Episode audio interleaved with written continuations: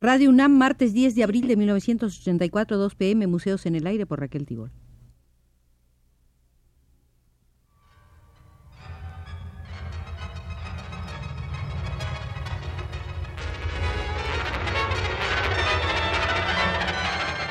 Museos en el Aire.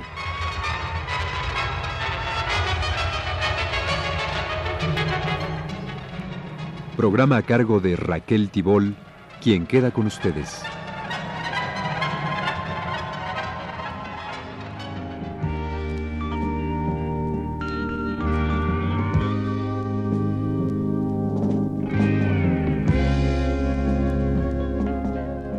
Tercera visita, tercera, al Museo de la Estampa en los Estados Unidos.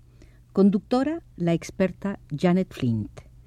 Hoy comenzaremos por la sala de la talla dulce la talla dulce en los Estados Unidos recibió nueva vida en las obras de Edward Hooper, Martin Lewis, Reginald Marsh y Peggy Bacon. Pero en verdad siguió siendo una técnica dominada tan solo por los artistas más conservadores y por varias influyentes sociedades de grabado que a veces eran tardadas para aceptar los grabados innovadores y las técnicas menos conocidas. Sin embargo, el público se mostraba cada día más ansioso de coleccionar grabados y existía una clara promesa de que habría nueva vitalidad y creatividad.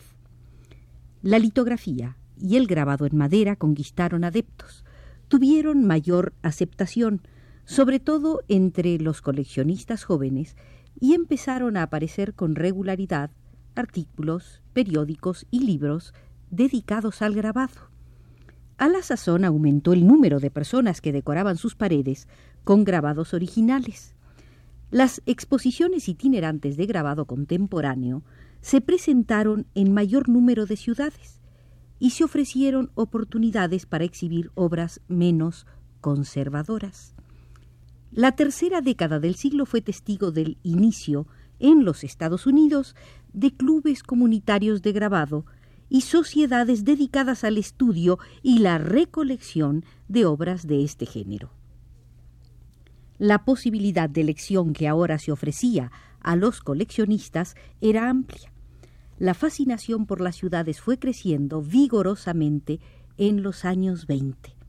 El abigarrado desfile humano de la ciudad de Nueva York, sus inmigrantes, compradores y empleados de oficina, sus teatros, cinematógrafos, transportes subterráneos, parques y peleas pugilísticas de campeonato, fue todo esto contemplado con simpatía o con una visión satírica por artistas como Jerome Myers, George Bellows, Glyn Coleman, Mabel Dwight, Edward Hooper y Peggy Bacon.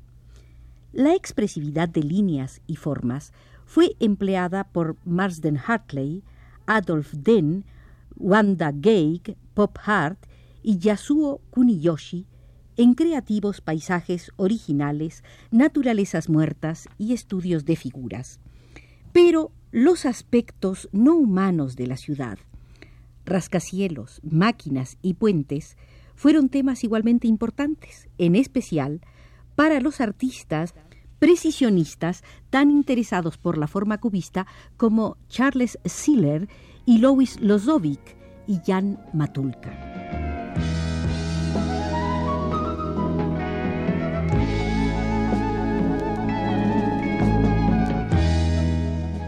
Gran parte del nuevo entusiasmo por coleccionar cesó con el advenimiento de la depresión económica de los años 30, cuando mucha gente consideró que las obras de arte en versión original constituían un lujo que ya no podían permitirse.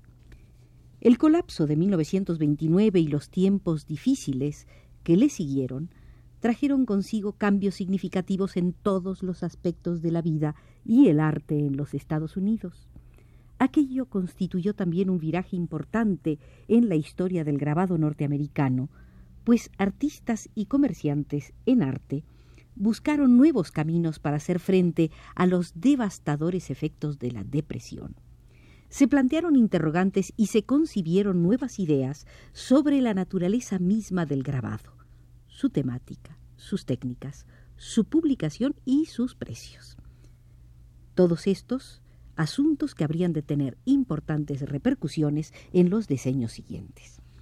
El deseo de crear un arte autóctono en los Estados Unidos tuvo sus raíces en el siglo XIX, pero estaba destinado a intensificarse como nunca antes en los años 30, cuando artistas y público por igual procuraron la estabilidad y el efecto tranquilizador que les brindaban los temas con que estaban familiarizados. La fascinación por las ciudades persistía, pero ahora las realidades más sombrías de la vida urbana se representaban con mayor sobriedad en las litografías y los aguafuertes de Rafael Sawyer, Reginald Marsh y William Groper. Unos cuantos artistas, como Stuart Davis, prosiguieron su exploración independiente de la abstracción durante ese decenio, pero las dificultades económicas se confabularon contra las formas vanguardistas o experimentales. Cercados por las privaciones y los disturbios sociales, los artistas volvieron instintivamente la mirada hacia temas más amplios y humanísticos con una conciencia social y política agudizada. Las penurias de los mineros de la hulla, los agricultores migratorios y los obreros fueron retratados sin ambajes en grabados que a menudo recuerdan a los muralistas mexicanos Diego Rivera y José Clemente Orozco, quienes trabajaron en los Estados Unidos, el primero desde fines de los años 20 y ambos durante la primera mitad de los 30. Gran parte de esta actividad era de carácter urbano y se centraba en la ciudad de Nueva York y también en Chicago. Sin embargo, al mismo tiempo, una generalizada rebelión contra la contaminación social y cultural de las grandes ciudades fomentó el surgimiento de vigorosas escuelas regionales en todos los Estados Unidos.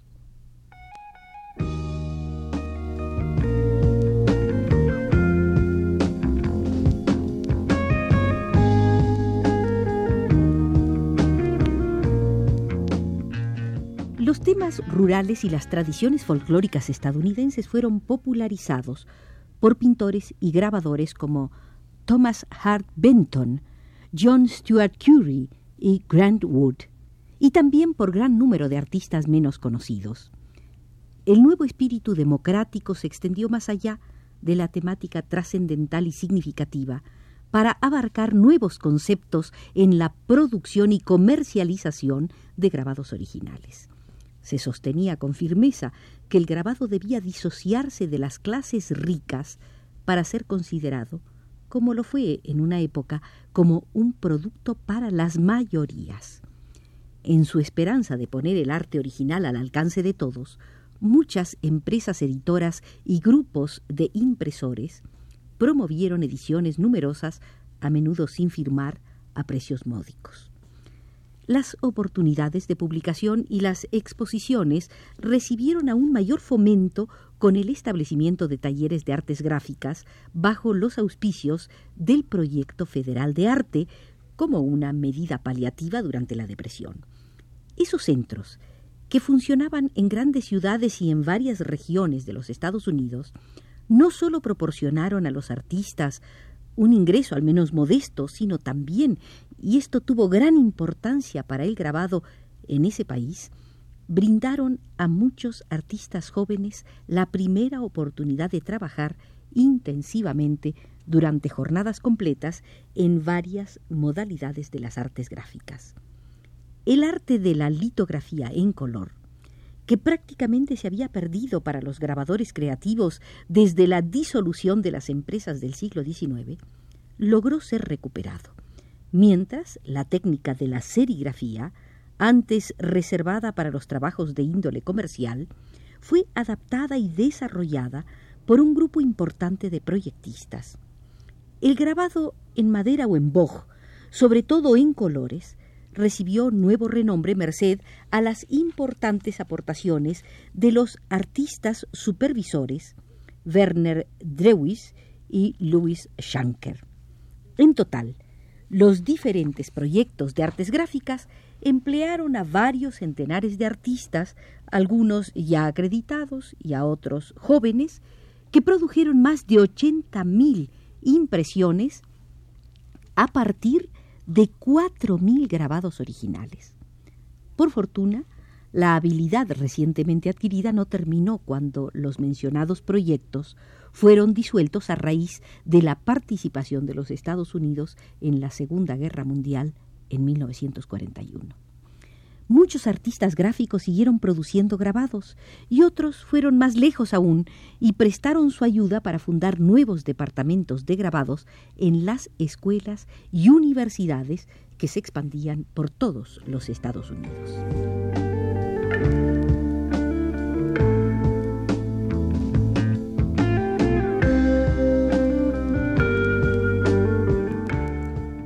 Interés que había surgido anteriormente por las formas no representativas, surrealistas y expresionistas, recibió un estímulo aún mayor con la llegada de artistas europeos cuando estalló la guerra en Europa. Marc Chagall, Ferdinand Léger y otros artistas de la Escuela de París, como los surrealistas Joan Miró, Max Ernst e Yves Tanguy, llegaron a Nueva York. Así, los grabados de la Escuela de París y del expresionismo alemán pudieron ser admirados y coleccionados con frecuencia.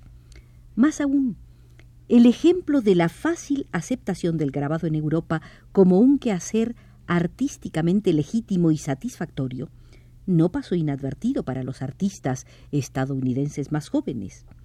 La llegada de otro refugiado, Stanley William Hayter, en 1940 y la fundación del Atelier 17 en la ciudad de Nueva York habían de tener también efectos de gran alcance.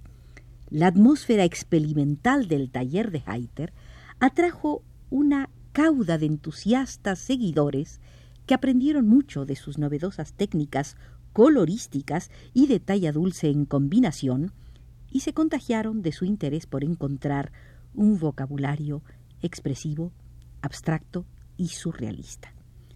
La influencia de Heiter fue considerable, sobre todo entre los artistas más jóvenes, y conservó su fuerza aún después de que el artista regresó a París en 1950. Las nuevas direcciones en el ámbito del grabado en talla dulce fueron alimentadas y promulgadas por el ejemplo y los consejos de Mauricio Lasansky, Gabor Peterdi, Karl Schrack y otros. Las tradiciones no desaparecieron abruptamente, pero en todas partes podía observarse el surgimiento de un nuevo tipo de grabado.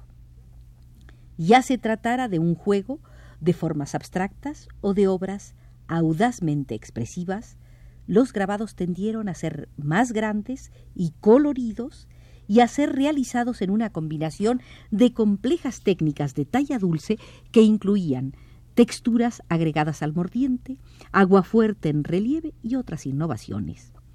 En lo referente al grabado en madera, las originalísimas obras de Milton Avery se destacan de los muchos grabados en relieve más pequeños, en blanco y negro y polícromos, que siguieron produciendo después de la guerra.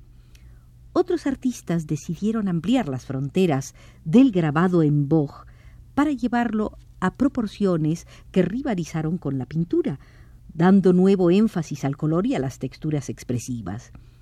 El nuevo grabado en bojo, el grabado en madera, debió gran parte de su popularidad en los años 50 y después a las obras de Antonio Frasconi, Leonard Baskin, Seon Moy, Aya Junkers, Mig Kohn y Carol Summers.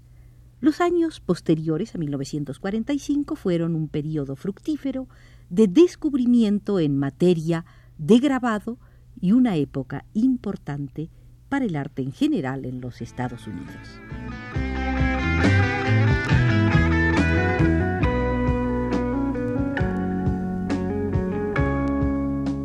Termina así esta tercera visita al Museo de la Estampa de los Estados Unidos comandó los controles Pedro Bermúdez y fue nuestra guía la experta Janet Flint.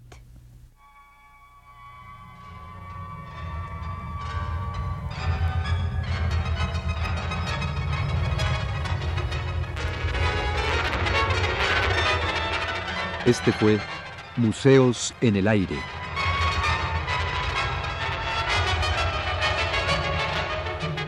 El programa de Raquel Tibol que se transmite todos los martes a las 14 horas.